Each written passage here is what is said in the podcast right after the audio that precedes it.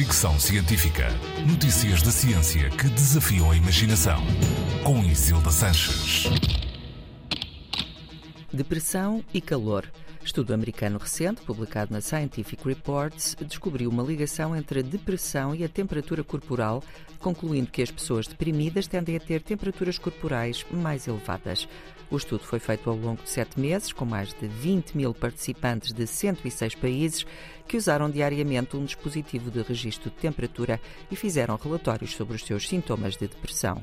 A análise dos dados revelou que o aumento da severidade dos sintomas depressivos era sempre acompanhado de aumento da temperatura corporal.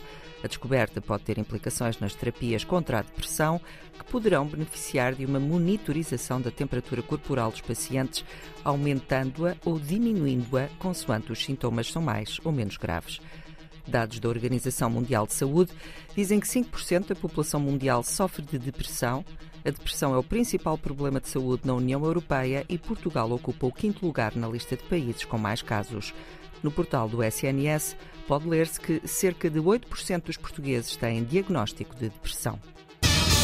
Fricção Científica.